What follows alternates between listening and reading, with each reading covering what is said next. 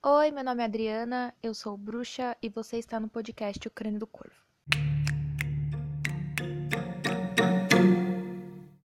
Olá, pessoas, sejam muito bem-vindos ao podcast do Crânio do Corvo. E eu acho que esse podcast vai ser um pouco mais curtinho, um pouco mais rápido, porque ele vai ser só um apanhado de dicas que eu tenho para dar para vocês sobre como estudar bruxaria, como você pode estudar bruxaria, e eu vou falar isso a partir da maneira como eu gosto de estudar, como eu faço para para estudar, para aprender algumas coisas, para entender algumas coisas, enfim, é basicamente isso que eu vou dizer. Tem um post no blog, eu vou falar do blog de novo, porque porque eu, eu escrevo pro blog, gente, desculpa. E o blog eu sei que não é muita gente que tem o hábito de ler, da mesma maneira que não tem gente que não ouve o podcast e as pessoas preferem ler o blog. Então eu gosto de criar conteúdo para os dois lugares, porque é mais fácil. E lá no blog eu tenho um, um post falando mais ou menos sobre como estudar bruxaria, com algumas dicas. Porém, eu acho que eu preciso trazer esse conteúdo para cá, principalmente para quem não tem o hábito de ler o blog ou esquece, enfim, é, acontece. E para vocês entenderem mais ou menos como que, que eu faço para estudar, porque assim, eu sou uma pessoa completamente caótica, eu não tenho disciplina para um monte de coisa. Disciplina não é uma palavra que, que existe na minha vida. E eu sou muito doida. Então eu faço as coisas tudo de um jeito muito doido. E eu me acho nesse negócio, nessa bagunça que eu faço. E é assim que eu vou levando, é assim que eu vou vivendo. Então, eu vou falar mais ou menos porque eu sei que tem gente que vai ser doido que nem eu e que não vai ter uma disciplina muito rígida, muito certinha pra para, enfim, para estudar. E eu sei que parece que eu tô cansada falando, mas enfim, é porque eu estava agitada há pouco tempo atrás. Enfim, eu vou começar dando as dicas de estudo para vocês. Então, é uma coisa que eu gosto de fazer, que me ajuda a me organizar bastante, é fazer lista. Normalmente eu faço uma lista de coisas que eu preciso ler, coisas que eu preciso estudar, coisas assim, tipo, ah, eu me deparei com alguma coisa enquanto eu estava lendo. Eu anoto aquilo para eu pesquisar depois e para eu estudar depois. Eu faço isso com tudo que eu estudo, principalmente com coisas da faculdade, mas isso também se aplica para estudos de bruxaria, porque, porque sim, né? E eu vou me guiando pelas minhas listas, pelo que eu vou anotando. Eu sou aquele tipo de pessoa que aprende escrevendo. Então eu preciso anotar, eu preciso ler e anotar e fazer lista, e enfim, eu preciso registrar isso de algum jeito, ou falando ou escrevendo. Ultimamente eu tenho aprendido, tipo, tenho fixado mais é, algumas coisas quando eu tô explicando para alguém ou quando eu tô, tipo, falando sozinha, porque eu sou o tipo de pessoa que fala sozinha e é isso aí. Enfim. e aí eu vou fixando melhor as coisas. Cada pessoa vai ter um jeito de aprender. Então, se você é o tipo de pessoa que leu uma vez e já guardou, Beleza. Tem gente que vai precisar ler mais, tem gente que vai precisar escrever, tem gente que grifa livro, que grifa as coisas. Cada pessoa tem um jeito próprio de aprender. Isso é normal da gente, cada um aprende de um jeito. enfim. Quando a gente já sabe o jeito que a gente aprende, fica mais fácil da gente se guiar e do que a gente vai fazer. Se eu sei que eu aprendo escrevendo, eu vou ter sempre um caderninho, alguma coisa à mão, um caderno, uma folha e uma caneta, um lápis, enfim, qualquer coisa do tipo para eu anotar, para eu escrever. Eu já usei aplicativo de bloco de nota. Eu tenho um, um grupo comigo mesma no WhatsApp que é para eu mandar coisa para mim. E depois eu leio a conversa, eu lembro das coisas, enfim. São vários métodos aí de quem aprende escrevendo. Mas se você já sabe o jeito que você aprende, você não vai tentar aprender de outro jeito de um jeito que você sabe que não vai funcionar para você. Se você aprende ouvindo, se você aprende com alguém ensinando, se você aprende, enfim, cada um vai aprender de uma maneira. Você descobrir o jeito que você aprende te ajuda a, aprender, te ajuda a estudar de um jeito melhor, porque aí você já vai saber o esquema ali que te favorece. E, enfim. Daí, já que você já sabe o seu jeito de aprender, você vai começando é, ali por algum tema, por algo específico. O que eu recomendo que as pessoas façam? Que anotem ou organizem, enfim, faz um quadro, sei lá, faz alguma coisa para você ter uma lista de temas ou de assuntos, enfim, que você precisa estudar, como se fosse matéria de escola. É como se você tivesse ali um, um, o seu horário, né, o seu plano de aula ali, com as coisas que você precisa. Ah, matéria tal, eu vou estudar isso, isso, isso. Por quê? Porque é mais fácil. Porque assim você não se perde tanto. E eu falo isso por quê? Porque eu sou uma pessoa que eu me perco. Eu me empolgo muito com algumas coisas e aí eu acabo esquecendo de outras. E aí eu acabo me perdendo nos meus estudos e isso acaba sendo prejudicial em algum momento. Então, a gente não se perder é algo importante. Então, tenha o, o hábito de manter anotado o que você precisa estudar, o que você precisa aprender ali, que seja pertinente ao seu caminho mágico. E, enfim, eu estudo basicamente dessa maneira, mas é, existem algumas coisas que eu acho que precisam. que eu, eu sinto que eu preciso dizer para as pessoas. Por quê? Porque esse é o jeito básico de estudar. É o jeito que a maioria das pessoas estuda, que é por meio de leitura, ou ouvindo podcast, ou conversando com alguém. Enfim, que a gente vai ali se guiando para estudar. Porém, Algo que é importante da gente saber é que a gente não vai achar tudo no mesmo livro. Então a gente precisa ter livros diferentes, ter autores diferentes para a gente ter opiniões diferentes sobre a mesma coisa, porque se a gente fica lendo uma pessoa só, lendo o trabalho de um único autor, a gente não tem outros pontos de vista e outros conhecimentos agregados pra gente. Então assim, uma variada, ler pessoas diferentes, ler coisas diferentes, porque isso é importante. Daí, o que, que você pode fazer? Também saber que existem livros é, de coisas aleatórias, coisas que você jamais imaginaria que você conseguiria extrair conhecimentos de bruxaria naquilo ali. Por exemplo, eu sempre recomendo o livro do Allan Kardec para estudar sobre espíritos. Por quê? Aí as pessoas falam, ai, mas o Allan Kardec é espírita, ai, mas ele é racista, ai, mas é o quê? Sim, realmente o Allan Kardec ele é racista. Isso é algo que a gente precisa ter em mente. Enfim. Mas acontece e a gente precisa saber abstrair algumas coisas de autores que não eram lá o tipo de pessoa que a gente gosta, né? Enfim. É, os livros do Kardec, o mais importante que eu acho que é o que mais dá para extrair conhecimento é o livro dos médiums. Por quê? Porque aí não foi, não foi o Kardec que inventou aquilo ali.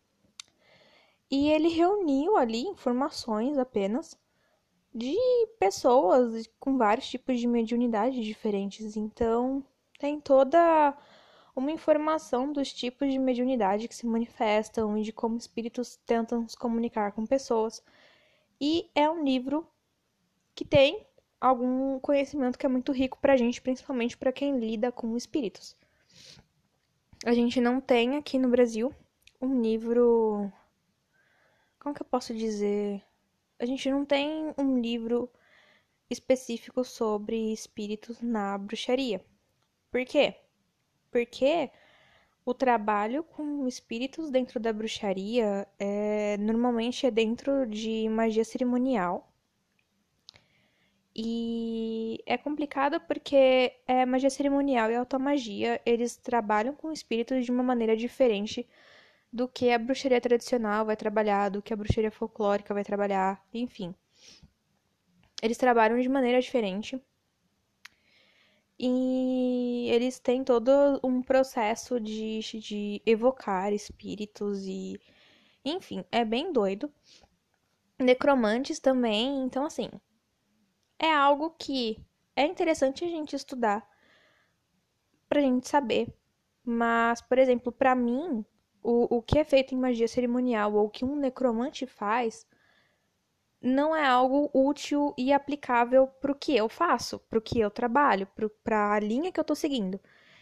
E aí fica um negócio meio manco, meio solto, porque eu preciso de uma informação que aqueles livros que são de magia, eles são de bruxaria, é, eles estão dizendo, mas aquilo não tá ali me ajudando a entender o que acontece comigo e o que eu preciso saber. Então fica algo meio manco, tipo, é um livro de bruxaria, mas não tá me ajudando no que eu preciso, fica meio, sabe, esquisito. E num livro de uma religião, uma religião específica, eu achei informações que foram muito úteis para mim. Então, é a gente entender que a gente encontra informações importantes em lugares que não são específicos de bruxaria, de magia, é uma sacada muito importante que a gente tem que ter. Porque às vezes você pega um livro qualquer e você abre e você não tá esperando achar informações relevantes naquele livro. E às vezes aquele livro tem informações muito relevantes. É só a gente saber fazer aquela leitura que extrai conhecimentos pra gente ali, de praticamente qualquer lugar. Um, um exemplo que eu acho muito interessante, que é além do, do exemplo do Kardec, porque, né, o livro dos médios é um livro muito óbvio, ele fala basicamente sobre as manifestações que os espíritos fazem. É, um exemplo que eu gosto de, de dar para as pessoas é sobre o livro de planta. Livros de jardinagem específico. Livro de jardinagem, livro de culinária, que fala sobre ervas, sobre temperos. É, enfim, livros de botânica. Vai depender muito do livro, mas você pegar e dar uma folhadinha, se você puder folhear o livro, faça isso porque você consegue ver se aquele livro vai ser útil para você ou não. Eu tenho alguns livros aqui que falam sobre plantas e eu nem sou a pessoa das ervas, hein? Eu nem, eu nem mexo muito com erva, eu não lido muito com planta, com erva, porque, enfim. Eu tenho umas ervas aqui que eu nem usei e deu até caruncho porque eu não usei realmente. Enfim, eu não sou a louca das ervas, mas eu gosto de estudar planta, principalmente planta venenosa. E aí, eu tenho um livro de um autor que chama Gil Felipe. Ele é um botânico. Ele é botânico? Não lembro se ele é botânico. Enfim, ele é, trabalha com planta. O livro dele é um livro para jardinagem, para paisagistas, enfim. E o livro dele chama Venenosas. Ele é da editora Senac. Eu achei esse livro numa sebo. E eu achei fantástico, porque ele conta a história, algumas coisas interessantes sobre as plantas nesse livro. E muitas das plantas que ele menciona são plantas nativas aqui do Brasil, são planta, é planta que a gente acha fácil no Brasil. Não é um livro de ervas, um livro de planta que vai me falar de uma planta que eu não vou achar no Brasil. Todas as plantas que estão ali são plantas muito fáceis de serem encontradas aqui. E plantas venenosas. Plantas que eu nem imaginava que eram venenosas. E ele tá ali me dando informações muito úteis sobre aquelas plantas. E, poxa vida, aquilo não é um livro de bruxaria. Aquilo nunca que ia passar pela cabeça das pessoas que pode ser útil dentro da, de, uma, de um estudo de bruxaria. Então, livro de botânica, de jardinagem. Tem um, uns, acho que uns dois livros, que se eu não me engano, que são mais ou menos da mesma linha, mas tem um, é, tem um, é um tanto de planta, não sei se são 50 plantas, é alguma coisa assim. É plantas que mudaram o mundo, que mudaram a história do mundo, alguma coisa assim. E ele conta a história das plantas e como aquelas plantas foram usadas ao longo da história da humanidade, não sei o que. Sensacional. Dá para tirar muita informação útil daquilo ali, de como as plantas eram usadas, que, que aquilo era relacionado à divindade tal e não sei o que. Sabe, é assim, uma riqueza de informação muito grande. E não é um livro de bruxaria, é um livro sobre história de botânica, né? Um livro falando história botânica. não é um livro de bruxaria. Então, a gente saber que a gente pode encontrar informações interessantes nos livros, dependendo do, do, do autor e de como o autor fez aquela pesquisa, de como ele escreveu. Assim, é o grande pulo do gato no estudo, porque você vai ter informações muito interessantes em livros que não são voltados à prática mágica, à prática de bruxaria, e que inclusive ninguém vai achar estranho você comprar Nenhuma visita vai achar esquisito você ter aquele livro na sua casa. Sabe, se seus pais, você mora com, com, com seus pais ou com outras pessoas, ninguém vai achar esquisito você chegar em casa com um livro de botânica, certo? E você comprou aquilo para você estudar plantas e utilizar essas plantas na bruxaria. Então, assim, é muito interessante a gente pensar nisso e pensar que a gente pode ter os mais diversos livros e ter as mais diversas informações úteis para nossa prática mágica. E sim, sem o menor problema. E achando fácil esses livros em alguns lugares, porque convenhamos, livros de bruxaria não são, não é barato. Achar livros de bruxaria a um preço muito baixo, às vezes nem em sebo. Dependendo do livro, realmente não tem na sebo. E livro assim, os livros que tem no Brasil são poucos. A maioria dos livros que a gente tem traduzidos aqui ou são livros voltados para magia cerimonial e alta magia. E é só aqueles livros clássico batido, tipo os livros do Eliphas Levi, etc. Tem alguns de editoras alternativas, mas também é voltado para essa parte da alta magia, magia cerimonial, enfim. E aí a gente pensa, e os livros Pro restante de nós, pro restante das bruxas brasileiras, a gente só tem livros de Wicca ou de. Agora estão tendo alguns livros sobre magia natural. Mas é só. Aí a Madras trouxe um livro de bruxaria tradicional, que é o do Christopher, Christopher Orapello. Eu gosto muito desse cara.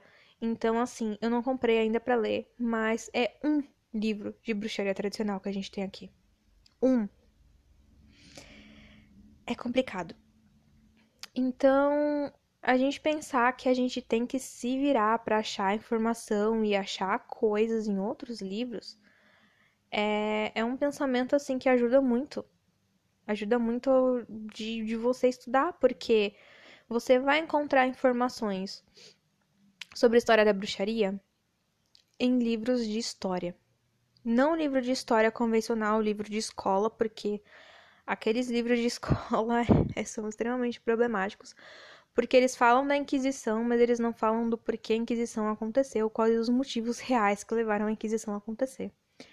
Onde você vai achar essas informações sobre a história da bruxaria em livros de história?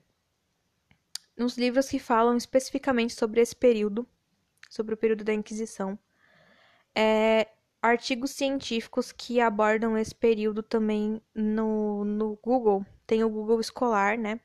O Google acadêmico.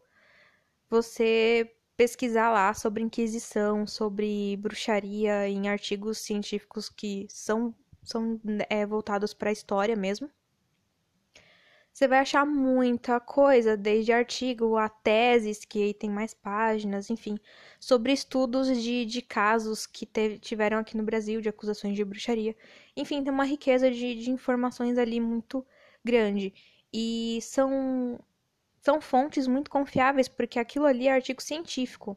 Para você é, escrever um artigo científico, você não, não, não estudou em qualquer lugar, você não leu no Wikipedia você foi atrás de informações muito concretas para você poder escrever aquilo, houve muita pesquisa, foram um longo período para escrever aquilo ali.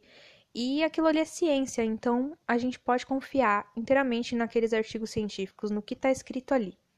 Estudar por meio de artigo científico pode ser meio chatinho, meio complicadinho, porque às vezes tem a, toda a questão da linguagem acadêmica, mas é interessante fazer isso também ter essa noção de que procurar na internet por artigos científicos que falam de história ou que falam até de planta, sabe?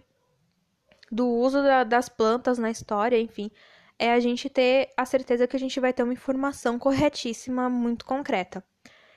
E além disso, outros livros de história que abordam o período da Inquisição, períodos medievais e tal, livros de, de historiadores, é interessante porque tem algumas riquezas de informações ali sobre coisas que eram feitas, sobre coisas que foram encontradas ali, em que período e tal, tal, tal, e eles pesquisam para que que aquilo era feito, para que que aquilo servia.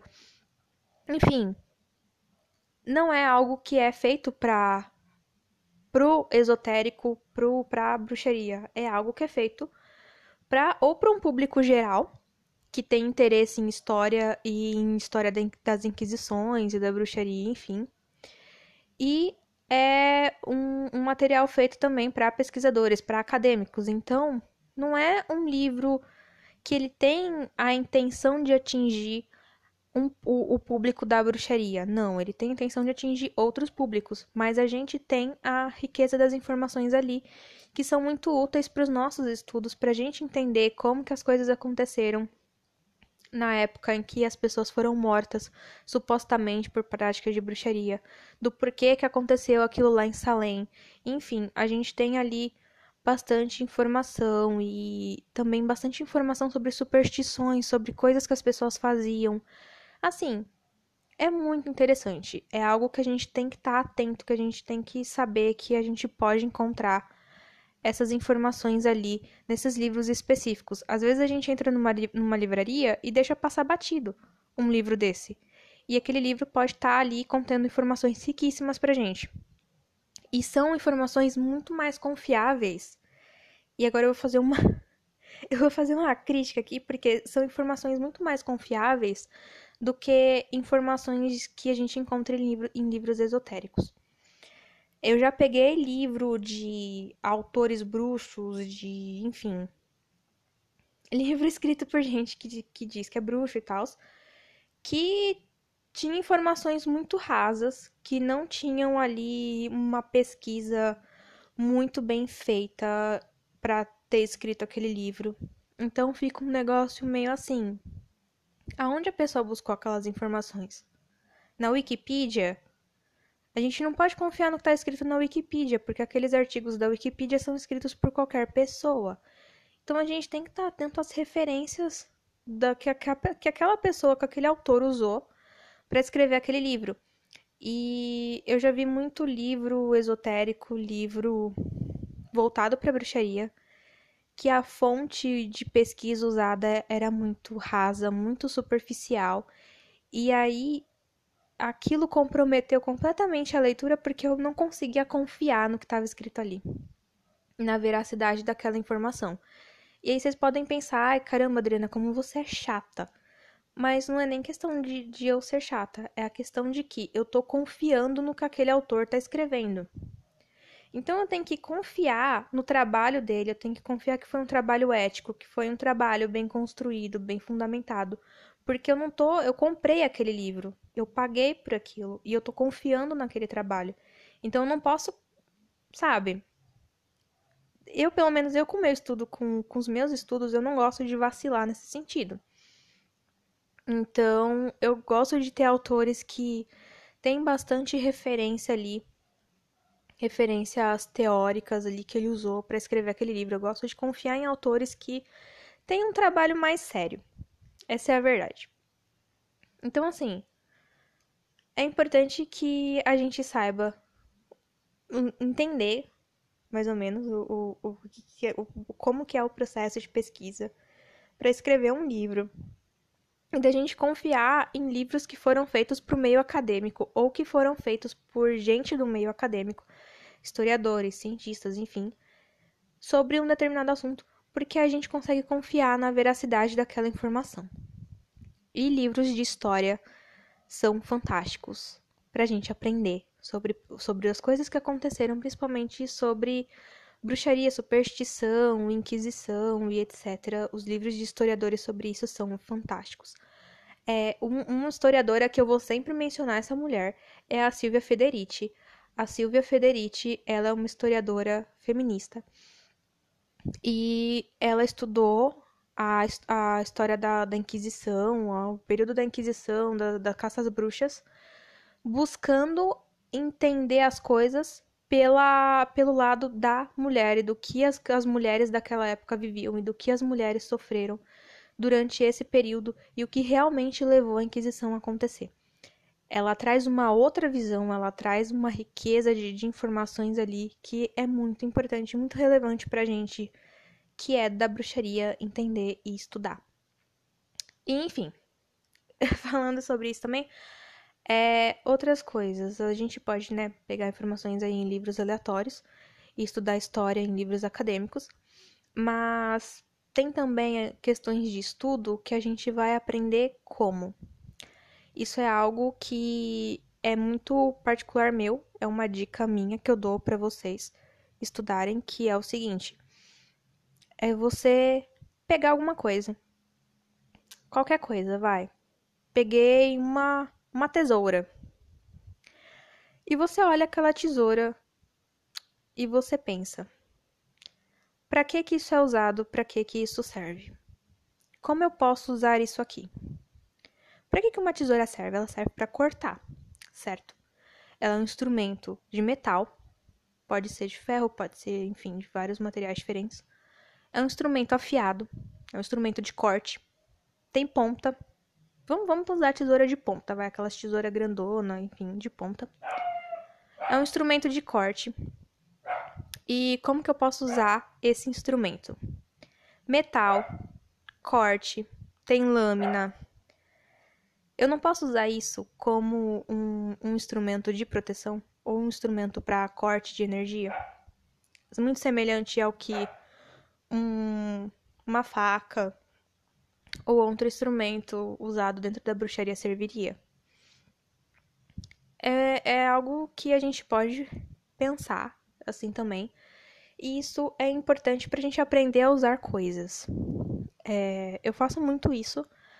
Eu comecei a ter esse tipo de pensamento quando quando comecei o meu trabalho dentro da bruxaria e principalmente sendo guiada por Hecate era coisa de eu ver uma planta ou de eu ver alguma coisa e eu pensar: que planta que é essa? Para que, que isso serve? O que, que isso faz? E estudando a partir disso. Eu achei uma planta tal. Eu jogo o nome dela na internet e vou pesquisar para que, que ela. Que, que tipo de planta que é, se é venenosa, se não é, se ela dá fruto, se não dá se ela floresce sempre, se não floresce sempre. A gente vai pesquisando ali. E eu sempre gosto de voltar para, tipo, de me voltar para cultura popular, como aquela planta é chamada, porque os nomes populares das plantas, eles carregam muita informação importante. Então, como aquela planta é chamada? Para que que aquela planta é usada em medicina popular? Para que que aquela planta é usada hum, jardinagem, botânica, enfim, qualquer coisa do tipo. Porque isso já me traz bastante informação também. É, e aí eu vou pesquisando e eu vou vendo os aspectos da planta. Como que essa planta é, se ela tem espinho, se ela não tem, se ela tem perfume, se ela não tem, se ela abre durante a noite ou se a flor abre durante o dia. Enfim, eu vou colhendo as informações que aquela que, que a própria planta me dá, que o próprio instrumento me dá. Um exemplo de uma coisa que eu tenho feito ultimamente foi com uns carrapichos que eu achei, ele é muito comum aqui na região que eu moro. São uns carrapichos que eles praticamente têm um espinho. Ele parece um, um demôniozinho assim. Porque ele tem dois espinhos bem grandes e. Como que eu posso explicar? E o espinho dele é bem afiado. É um espinho que perfura fácil, corta fácil. E quando ele te espeta, ele causa uma leve dormência onde ele espetou. E eu fiquei pensando, né? Caramba, esse negócio sempre aparece na minha casa sempre aparece preso nos meus gatos ou em algo do tipo, e eu fico pensando, tá, ok, como que eu posso usar isso aqui? E eu não pesquisei sobre ele em lugar nenhum. porque eu nem sei se tem nome. Deve ter um nome, deve ter uma planta específica desse carrapicho, mas eu não pesquisei. Por quê? Porque como eu aprendi a usá-lo? É o, é o que eu sempre, sempre que eu encontro alguma coisa nova, eu, eu ouço é, Kat falando pra mim. Como que você pode usar isso? Como que isso é? O que, que ele faz e como que ele pode ser usado? E o que que eu fiz? Eu olhei, eu peguei esse carrapicho, eu olhei, eu espetei o meu próprio dedo nele e eu fui testando. E aí eu entendi o que? Ele é o quê? O que, que é um carrapicho? Ele é algo que agarra em alguma coisa. Para ele ser transportado, os carrapichos eles são sementes. Então eles se agarram em pelos de animais, principalmente, para que eles em algum momento caiam em algum outro lugar e ali floresça a planta mãe desse carrapicho, né? A planta que o, que o origina. E é assim que essa planta se espalha por aí. Ele tem espinho. Então, além dele se agarrar em algo, ele tem um espinho. E é um espinho que, além de um espinho para para ajudar a fixar no pelo do animal, ele é um espinho que ele tem algum tipo de, de, de toxina, porque ele causa dormência. Então eu entendi que isso é um mecanismo de defesa da própria planta para proteger a sua semente. Ele é um espinho que causa dormência. E ele perfura muito fácil, ele fura muito fácil, corta também. Ele pode ser usado tanto como proteção como para causar dano. Olha como tem, a própria planta já dá informação pra gente, só pela maneira que ela é. Como eu posso usar isso? Tanto para proteção como para dano. Eu posso usar isso em feitiços, eu posso usar isso em amuletos.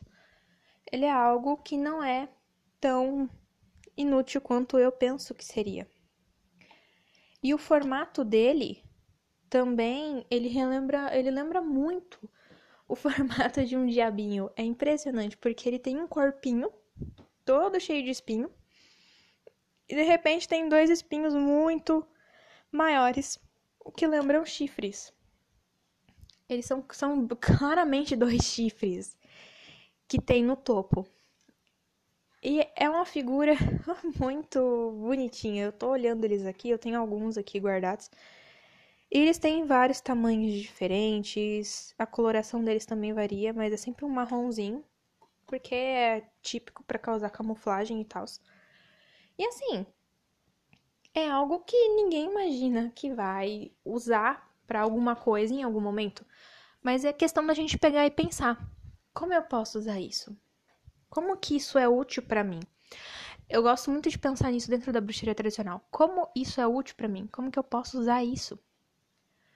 eu acho que a gente ter essa noção também é uma dica muito importante de estudo, porque você tendo o estudo teórico, a base de estudo teórico. Então, é, quando a gente tem a, a base teórica, a gente se sente um pouco mais seguro para dar esse passo a mais, que vai muito mais da nossa intuição e da nossa conexão com tanto com a natureza, tanto com deuses, tanto com, com a com tudo ali, com o espírito das coisas no geral. A gente tendo a fundamentação teórica que, que guia a gente para enfim, para outro tipo de conhecimento, conhecimento geral, assim, a gente tem esse conhecimento que a gente vai adquirindo por meio de intuição e de conexão. A gente se conecta com aquela planta. Então isso já a gente precisa para fazer isso, não precisa ter a crença no animismo, né? Não são todos os caminhos mágicos que têm crença em animismo, mas ajuda quando você tem. mas assim, é de você olhar para aquilo e você entender aquilo ali. É isso foi algo que eu aprendi depois que eu vim morar no interior, porque eu moro numa região rural de uma cidade de interior. É uma cidade grande do interior de São Paulo, mas eu, a parte que eu moro é rural. Então tem muita planta, tem muito bicho, tem gado passando na rua. E assim, É questão de a gente pegar e olhar, de confiar e de entender o, o papel daquilo ali, daquela planta, daquele animal, daquela coisa. O que que isso faz? Qual que é a função disso? Qual que é o propósito disso? Por que que isso tá aqui? E o que que ele faz? A partir desse entendimento, a gente pensa: como eu posso usá-lo? Como isso me ajuda na minha prática? Como que a gente pode desenvolver essa troca e usar? E esse é algo que é mais avançado. Você precisa confiar muito é, na sua intuição e você precisa estudar não não só por meio de livros e outros materiais teóricos, mas estudar ali você e aquela coisa. A relação entre vocês, construir uma relação entre você e aquilo que você encontrou e que você quer utilizar. Você precisa estudar desde o formato, as características daquilo, do que que aquilo é feito, para que que aquilo serve e entender como que aquilo funciona. E é uma, é uma coisa muito gostosa de fazer. Particularmente é o meu jeito preferido de estudar coisas, porque eu sinto que quando eu interajo com tanto com planta, enfim, com qualquer outra coisa, que eu me, me proponho a entender como que aquela coisa funciona, como que aquilo funciona, eu tenho uma informação tão. Como que eu posso dizer? É algo tão intenso, sabe? Porque eu sinto que aquilo tá falando diretamente comigo e que aquelas informações estão vindo diretamente para mim. Porque eu tô me propondo a entender aquele objeto, aquela planta, aquela coisa. Eu tô me propondo a entender ele da maneira que ele é. Eu tô ali estudando ele, eu tô olhando, observando como ele é, como ele funciona, como ele age. Eu não tô indo buscar de fora, eu tô indo direto na fonte. Eu tô indo direto nele para entender como ele é e como ele funciona. E isso, quem me ensinou a fazer isso foi Hecate. É, Hecate é a grande deusa que, que guia o meu caminho dentro da bruxaria. Apesar de eu seguir dentro de bruxaria tradicional, é, a pra, minha prática mágica é a bruxaria tradicional, é aí também a, a folk magic, a bruxaria folclórica. É, eu trabalho com Hecate dentro do meu caminho, porque eu tenho essa liberdade. E Hecate me ensina muito assim, é, na, na vivência, na experiência, no botar a mão na terra, no espetar o dedo no espinho. Ela me ensina dessa maneira, no sentir, na, na conexão com as coisas. E tanto com esse carrapicho, mas com várias outras coisas, foi assim que, que eu aprendi sobre diversas plantas, sobre diversos animais, sobre diversas coisas que eu poderia utilizar na minha prática mágica, que poderiam ser muito úteis no meu caminho e que eu não encontrei em lugar nenhum, em livro nenhum, falando sobre aquilo e sobre aquele uso foi algo que eu aprendi ali é, na, na conexão e na experiência, em experimentar aquilo ali. E eu acho que isso é, um, é uma dica que eu dou porque realmente é algo que transforma. A gente passa a olhar as coisas de uma outra maneira, a gente passa a ter um outro olhar sobre as coisas, sobre as plantas, sobre os bichos. E a gente se sente muito mais parte disso tudo, sabe? Eu não tô ouvindo ali alheia invadindo com os meus conhecimentos teóricos de livros apenas, invadindo aquele espaço. Eu tô indo ali para me conectar ali, para entender aquilo, para ser parte daquilo. E não só alguém que vem com conhecimento escrito por outras pessoas e enfim, é muito de vivência, de experienciação, assim. E não que a gente não, não, não deva estudar, eu acabei de falar sobre os livros, sobre os materiais acadêmicos que são úteis. É assim, são muito úteis mesmo, a gente precisa ter essa fundamentação, essa, essa coisa mais palpável, mais concreta, que vem tanto de autores responsáveis, como de, de conteúdo acadêmico feito por, por pesquisadores e tal. Mas a gente também precisa ter essa vivência mais de sentir, de tocar, de experimentar, porque isso faz parte do ofício, isso faz parte da arte, isso faz parte da bruxa. E a gente tem hoje a possibilidade de ter acesso a um material de estudo mais sério, mais acadêmico, enfim. Mas a gente tem também essa facilidade de correr livre em meio à natureza e entender como ela funciona ali direto com ela, indo direto na fonte. A gente tem esses dois lados eu acho que a gente pode muito bem aproveitar esses dois lados e estudar por meio desses dois lados. Não focar só em um, ficar só no acadêmico, só no teórico ou só na, na, na experimentação. A gente pode conciliar os dois. Eu acho que é a maneira mais inteligente de seguir, de aprender e de praticar, porque, por exemplo, se eu sei que eu, eu tenho um livro de botânica que eu sei que me diz que aquela planta é venenosa, Ok, eu sei que aquela planta é venenosa, mas eu vou e eu me conecto com a planta. E aí o que acontece? Eu aprendo com a planta maneiras de utilizá-la. E se eu sei que ela é venenosa, eu sei que eu tenho que tomar cuidado com ela, com algumas partes dela. Mas eu ainda não vou deixar de aprender com ela e também não vou deixar de utilizá-la. Eu só vou seguir com um pouco mais de cautela. E eu acho que essa é a grande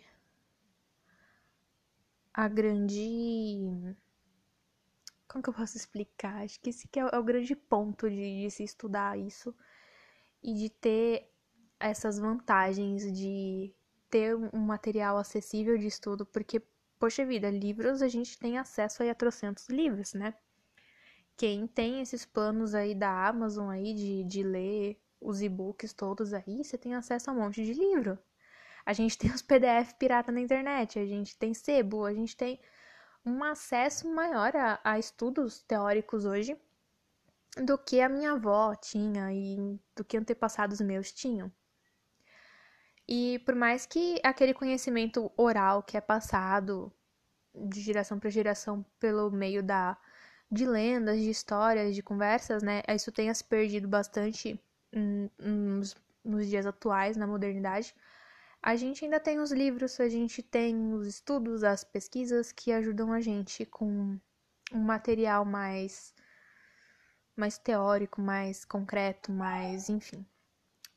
E a gente tem também a possibilidade de tocar, de experimentar, de vivenciar, de conversar, de sentir as coisas, interagir com as coisas, e aprender junto com elas. Aprender por meio delas. E eu acho que conciliar esses dois caminhos é assim a coisa mais sensacional que a gente pode fazer quando a gente estuda bruxaria. Enfim, essas foram as dicas que eu tinha para dar para vocês. Eu falei bastante coisa. Eu espero que não tenha ficado confuso, mas se ficou confuso, eu vou deixar o, o linkado aqui o post no blog para vocês checarem e aprenderem um pouquinho mais sobre isso que eu tô dizendo. E eu espero que isso tenha sido útil para vocês. E desculpa se eu estou parecendo desanimada ou cansada. eu tava meio estressada antes de gravar esse podcast, mas é isso aí. Eu gravei dois podcasts num dia só, então acho que a minha animação ficou toda no no primeiro que eu gravei. Enfim, era isso que eu tinha para dizer. Um beijo e que os bons espíritos acompanhem vocês e até o próximo podcast.